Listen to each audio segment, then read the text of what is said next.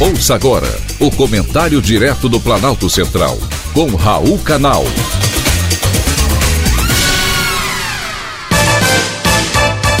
Queridos ouvintes e atentos escutantes, assunto de hoje: GAF. Principemos bem o ano em relação ao combate à lavagem de dinheiro. O GAF, Grupo de Ação contra a Lavagem de Dinheiro e Combate ao Terrorismo, convocou este mês todos os seus membros para que adotem ou corrijam as medidas para proteger o sistema financeiro internacional contra os riscos de lavagem de dinheiro, financiamento do terrorismo e proliferação de armas de destruição em massa. Quando o GAF coloca uma jurisdição sob monitoramento, significa que o país membro deve solucionar rapidamente as deficiências identificadas no sistema e passa a monitorar as ações de correção daquele país. É a chamada lista cinza.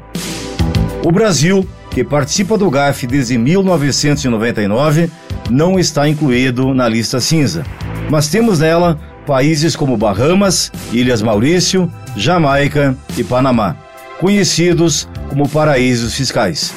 Ao todo, são 17 países identificados, todos com deficiências estratégicas em seus regimes de prevenção de lavagem de dinheiro, dos financiamentos ao terrorismo e à proliferação de armas de destruição em massa. O Grupo de Ação Financeira, o GAF, foi criado em 1989, com o objetivo de promover a proteção do sistema financeiro e internacional.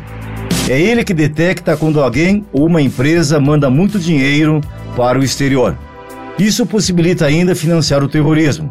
Por isso, esse comunicado feito no início do ano é tão importante. O GAF monitora o progresso dos países membros na implantação das recomendações feitas e analisa se as técnicas adotadas pelos países são eficazes ou não. Nesse caso, os países criam métodos e leis que ajudam a combater esses crimes.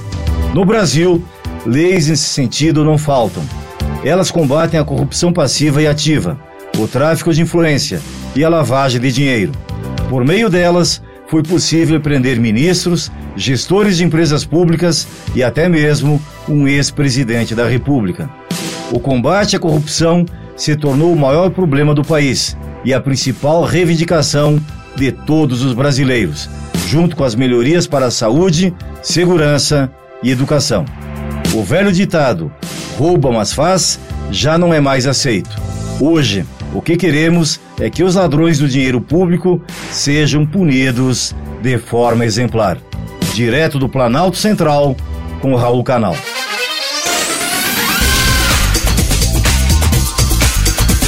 Acabamos de apresentar o Comentário Direto do Planalto Central, com Raul Canal.